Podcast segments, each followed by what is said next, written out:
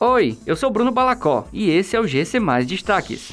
Porto do Mucuripe, em Fortaleza, e mais outros sete portos são qualificados no programa de parcerias de investimentos. Tecnicamente, o fogo está debelado, diz Sarto sobre incêndio no Parque do Cocó.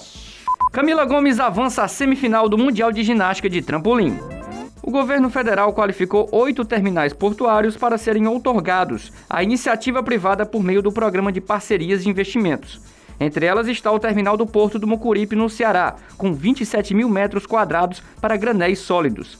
A Secretaria-Geral da Presidência explicou que, com a medida, os empreendimentos passam a ser entendidos como prioritários para a realização de leilão para a exploração econômica.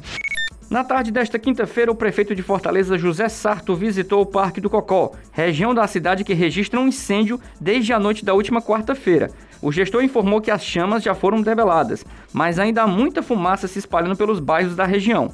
Sarto destacou ainda que diversos moradores nos bairros próximos aos focos do incêndio relataram transtornos por conta da fumaça que se espalhou.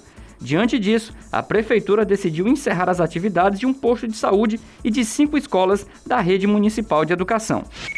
A atleta Camila Lopes Gomes se classificou à semifinal do individual feminino no Campeonato Mundial de Ginástica de Trampolim, nesta quinta-feira, o primeiro dia de competição em Baku, no Azerbaijão. A ginasta somou 102 mil pontos após duas apresentações. A brasileira terminou na sexta colocação da etapa qualificatória, que classificou ao todo 24 ginastas.